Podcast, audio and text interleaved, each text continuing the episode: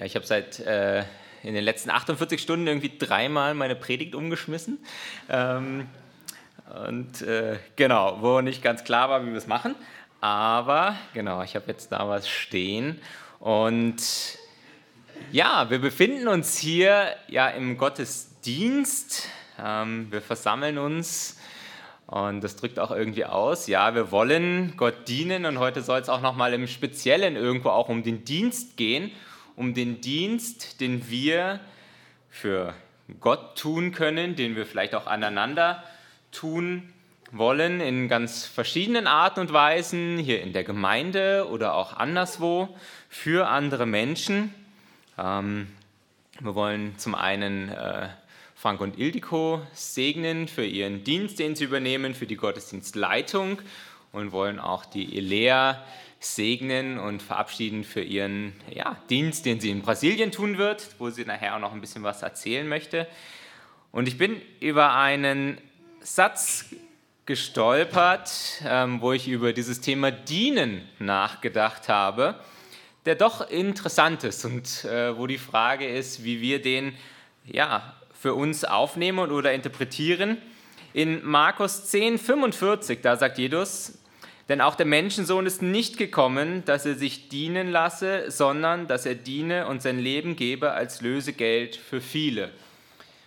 Wenn ich das auf Jesus beziehe, dann macht das total Sinn für mich.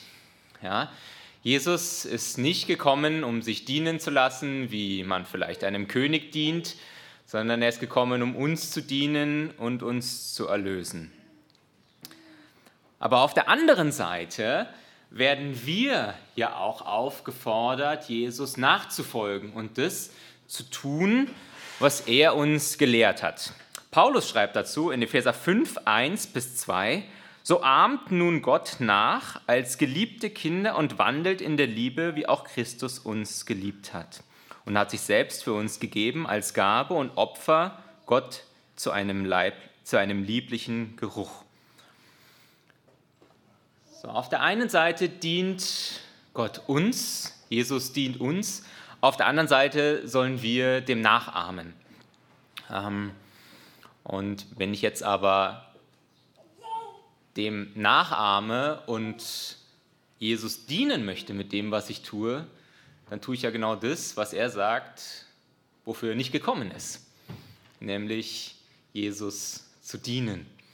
Und da steckt eine gewisse Spannung darin, auf der einen Seite so wie Jesus zu kommen und zu dienen, aber auf der anderen Seite jetzt nicht zu denken, dass mit all dem, was wir tun, dass Gott uns bräuchte in dem. Ja, Gott ist nicht abhängig von unserem Dienst. Gott ist nicht abhängig von dem, was wir ihm bringen. Gott nachahmen, das ist das, was hier in Epheser 5, 1 bis 2 steht. So ahmt nun Gott nach als geliebte Kinder. Und ich habe gedacht, okay, wenn es um diese Spannung geht, irgendwie Gott zu dienen und auf der anderen Seite ähm, ja, Jesus, Jesus zu dienen, und auf der anderen Seite sollen wir das aber auch nicht tun, dann ist diese Liebe, ein ganz zentraler Punkt darin. Denn dieses Gott dienen drückt sich weniger dann in der Tat aus und mehr in der Beziehung. Wenn wir Dienste übernehmen hier in der Gemeinde, wenn wir irgendwo rausgehen in die Welt, um Gott zu dienen, dann geht es weniger um diese Tat, die wir vollbringen, sondern es geht darum, dass diese Beziehung zwischen mir und Gott gestärkt wird. Und es gibt in der Bibel ganz viele verschiedene Geschichten, die uns auch zeigen, wie Jesus dient. Die Evangelien sind voll davon, wie Jesus Menschen begegnet.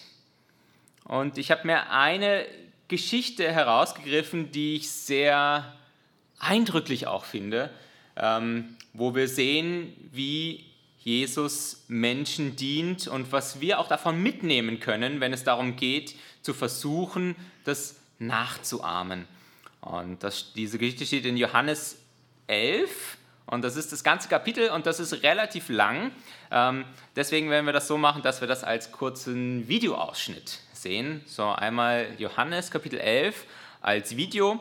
Ähm, das ist vom Lumo Project. Ähm, die haben auf YouTube zu vielen Evangelien in, weiß ich nicht, 20, 30 verschiedenen Sprachen ähm, biblische Übersetzungen und übernehmen das wörtlich quasi dann aus den Evangelien. Und ich finde es sehr gut gemacht und wir schauen uns das jetzt einmal an.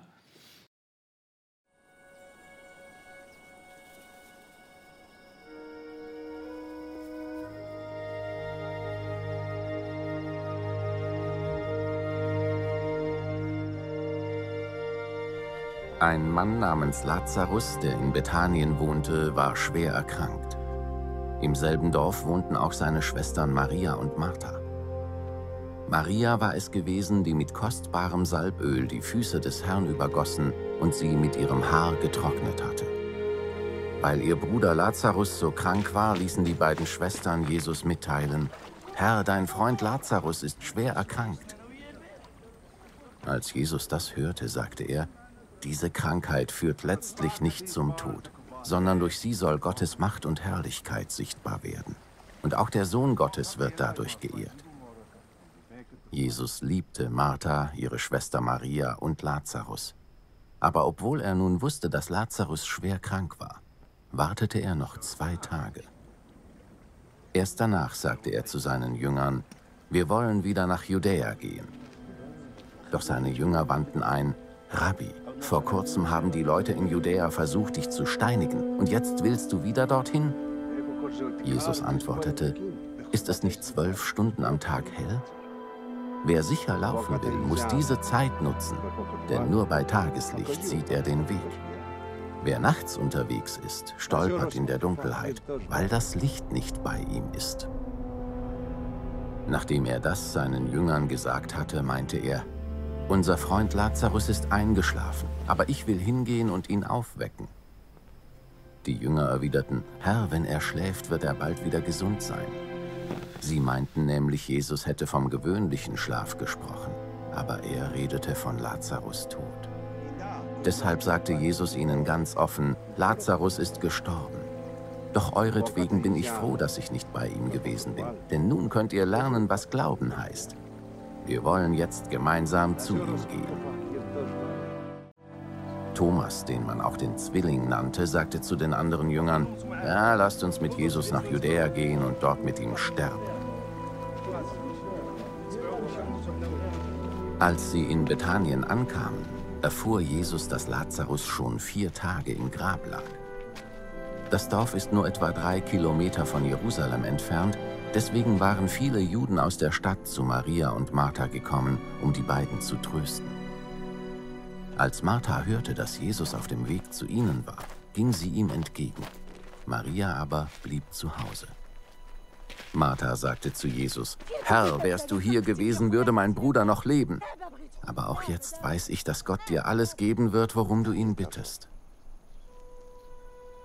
Dein Bruder wird auferstehen, gab Jesus ihr zur Antwort. Ja, ich weiß, sagte Martha, am letzten Tag bei der Auferstehung der Toten. Darauf erwiderte ihr Jesus, ich bin die Auferstehung und ich bin das Leben. Wer an mich glaubt, der wird leben, selbst wenn er stirbt. Und wer lebt und an mich glaubt, wird niemals sterben. Glaubst du das? Ja, Herr, antwortete ihm Martha. Ich glaube, dass du der Christus bist, der Sohn Gottes, auf den wir so lange gewartet haben.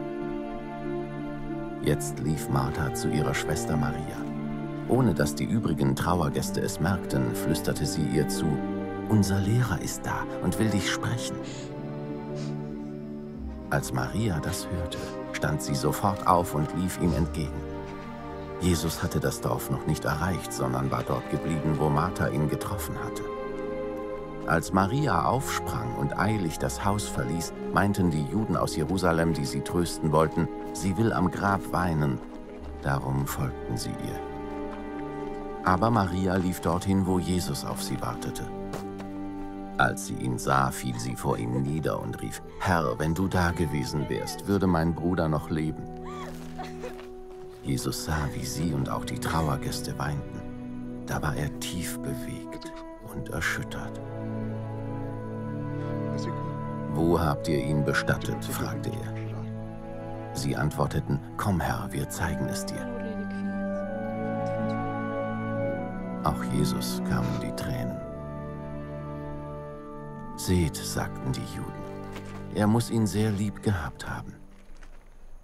Doch einige meinten, einen Blinden hat er sehend gemacht. Hätte er da nicht auch verhindern können, dass Lazarus starb?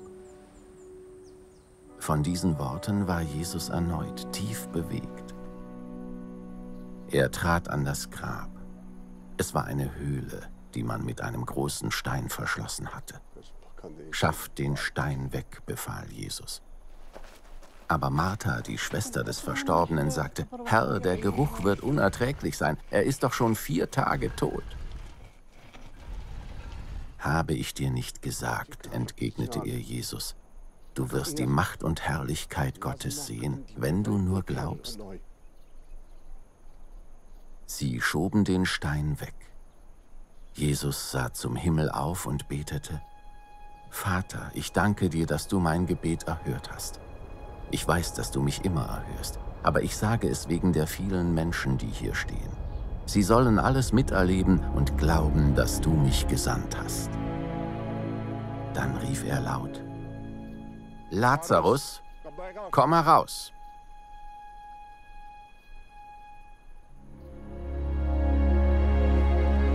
Und Lazarus kam heraus. Hände und Füße waren mit Grabtüchern umwickelt und auch sein Gesicht war mit einem Tuch verhüllt. Nehmt ihm die Tücher ab, forderte Jesus die Leute auf, und lasst ihn gehen.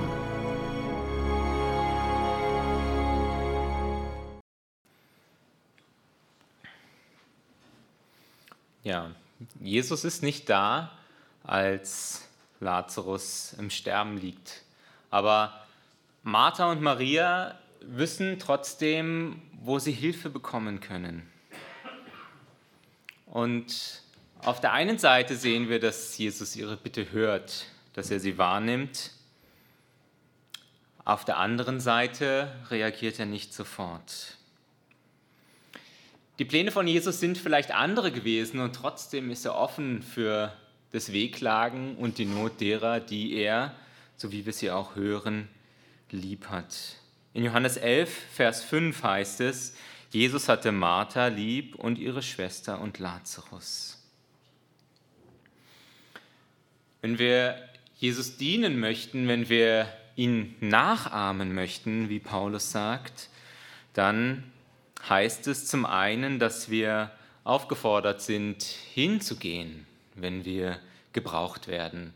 Die Not der Menschen um uns herum, ihre Anliegen nicht einfach zu ignorieren. Und der Grund dafür ist nicht einfach nur Gehorsam.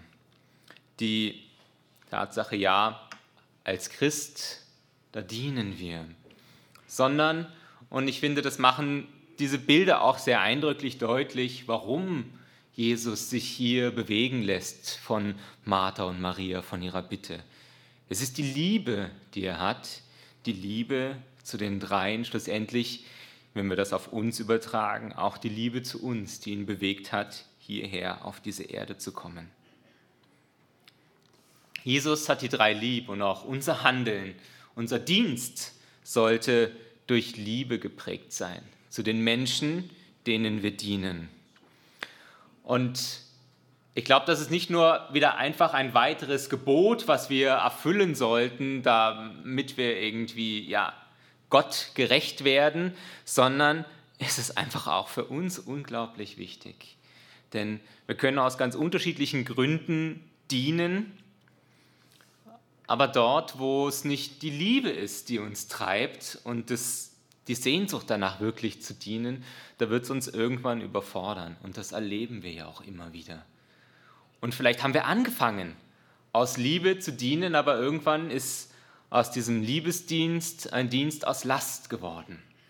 Und dann drückt uns das nieder, dann raubt es uns die Kraft und dann lässt es uns auch bitter werden über Enttäuschungen, frustriert werden, wenn Dinge nicht so funktionieren, ja, entmutigt werden vielleicht, wenn auch das, was wir tun, nicht so gesehen wird. Ich kann euch sagen, in unserem Dienst, vor allem auch mit den Flüchtlingen, da gibt es unzählige dieser Momente. Wenn du Jahre in jemanden investiert und er dich morgens anruft und sagt, ich ziehe jetzt nach Vorarlberg. Und dann ist er weg und du siehst ihn nie wieder. Wenn er mal irgendwann noch ein Problem hat und ein Papier zum Ausfüllen ist, dann ruft er dich vielleicht nochmal an, aber ansonsten nichts. Und du hast Jahre und Stunden und Tage in diesen Menschen investiert. Frustrierend. Und trotzdem merke ich, dass mich das vielleicht in dem kurzen Moment enttäuscht, aber dass mich das nicht davon abhält, weiterzumachen.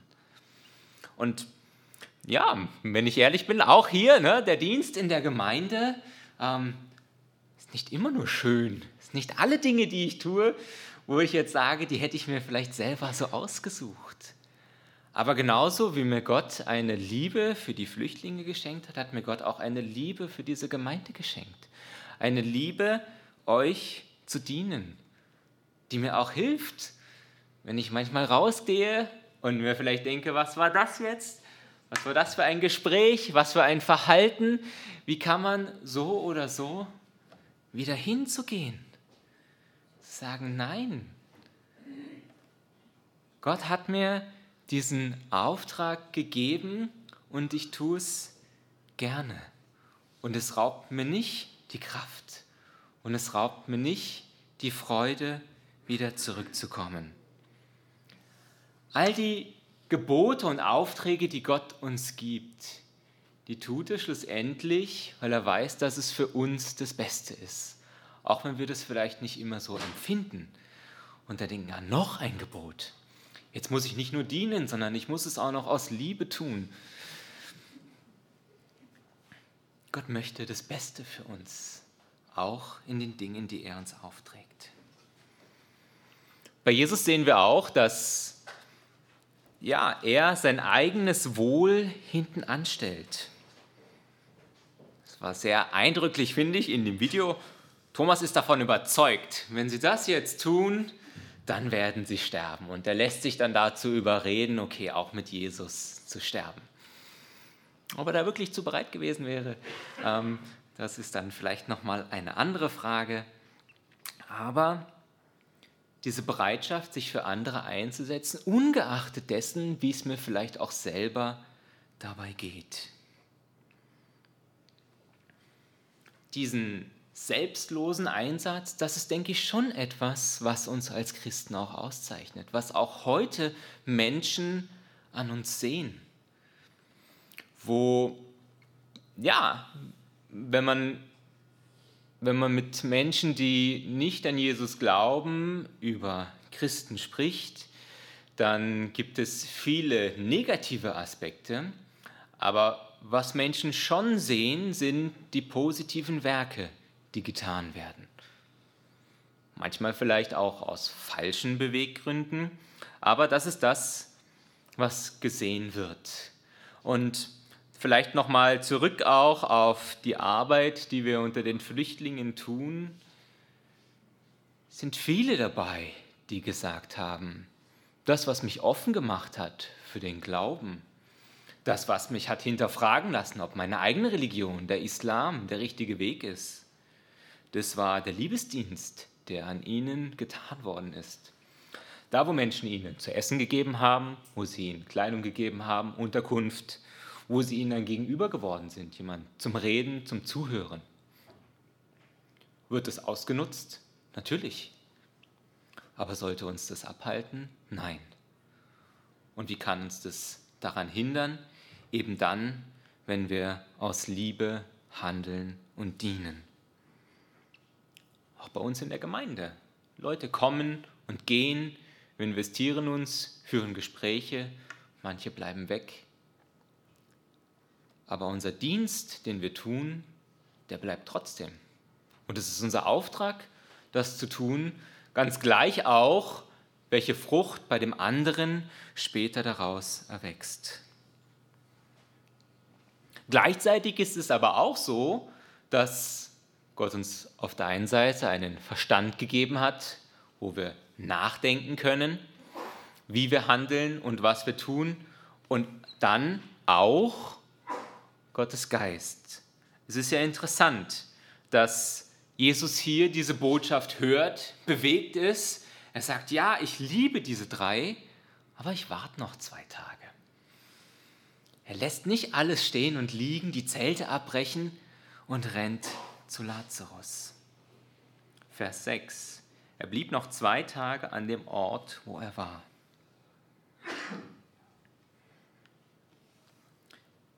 Jesus nachahmen, ihm dienen, heißt gleichzeitig auch, auf Gottes Reden zu hören. Auf zu hören, wann wir was tun sollen. Auch dazu sind wir aufgefordert. Nicht blind einfach jeder Aufgabe nachzurennen, sondern innezuhalten und auf Gottes Anweisung und seine Führung in unserem Leben zu warten. Wohlgemerkt, ich glaube, das ist auch wichtig für manche. Ähm, innehalten bedingt auch immer, dass ich irgendwann wieder anfange, etwas zu tun. Ja? Ähm, weil ansonsten ist das Innehalten Stillstand. Und das ist nicht das, wozu uns Gott auffordert. So, es ist gut, einmal innezuhalten, zur Ruhe zu kommen, über Dinge zu schlafen, darüber nachzudenken. Das kann auch ruhig eine Zeit lang gehen. Aber wenn ich sage, ich sitze nur noch da und tue gar nichts mehr, dann ist es nicht das, wozu Gott uns auffordert.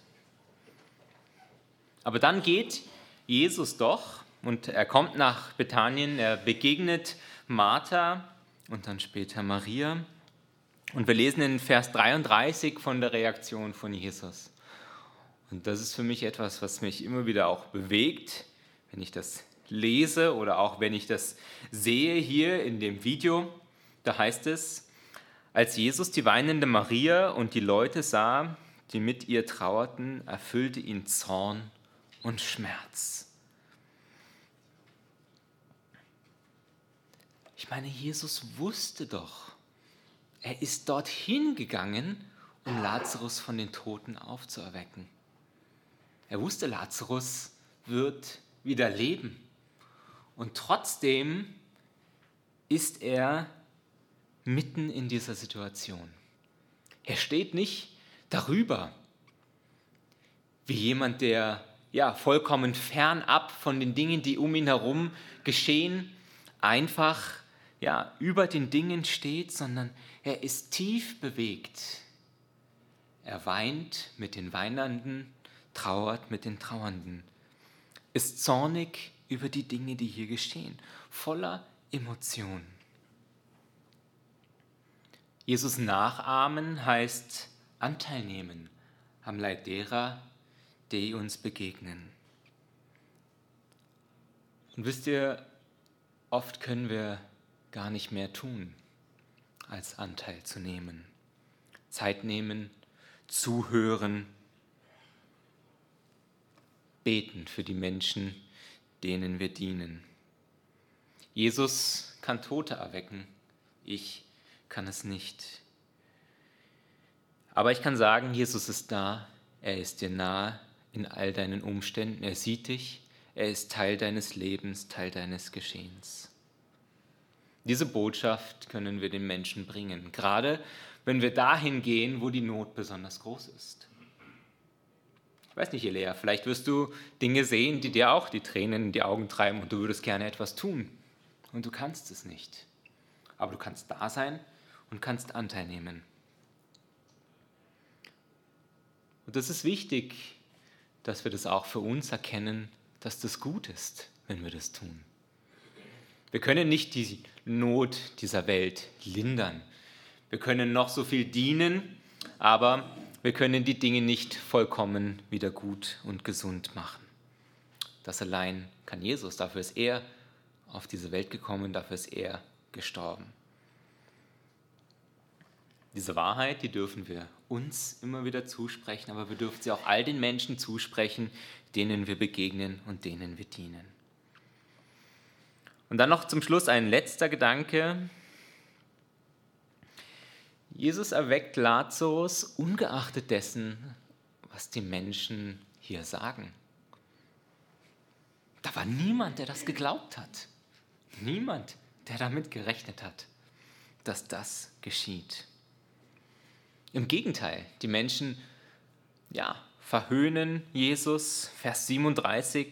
Warum hat er Lazarus nicht von dem Tod bewahrt, wenn er andere geheilt hat? Oder Martha, die sagt, es ist zu spät, er stinkt schon. Jesus, die Zeit zum Handeln ist vorbei. Aber Jesus macht sein Handeln nicht von den Meinungen der Menschen hier abhängig. Seine Identität, sein Handeln, das, was er tut, das wird dadurch geprägt und beeinflusst, dass er weiß, wozu Gott ihn gerufen hat. Gott hat ihm diesen Auftrag gegeben und das definiert sein Handeln. Den Auftrag als Zeugnis für ihn, Lazarus von den Toten aufzuwecken. Und dann tut er das, ungeachtet dessen, welche Meinungen die Menschen über ihn auch haben. Er sagt nicht, ja, wenn ich euren kleinen Glauben sehe, gut, dann drehe ich wieder um. Ich bin eigentlich für was anderes gekommen, aber so wie ihr jetzt mit mir redet, so wie ihr mit mir umgeht, nee, dann diene ich euch nicht. Er tut es trotzdem. Und hier steht er dann vielleicht doch wieder ein bisschen über den Dingen, weil er sich nicht auf diese negative Art und Weise vereinnahmen lässt von dem Geschehen. Jesus nachahmen heißt also auch, ungeachtet der Meinungen dieser Welt, ungeachtet dem, was uns Menschen vielleicht zuschreiben mögen, sich auf Gottes Führung zu verlassen und ihm zu dienen. Denn das Wort vom Kreuz ist eine Torheit denen, die verloren gehen. Uns aber, die wir gerettet werden, ist es eine Gotteskraft. 1. Korinther 1, Vers 18. Amen.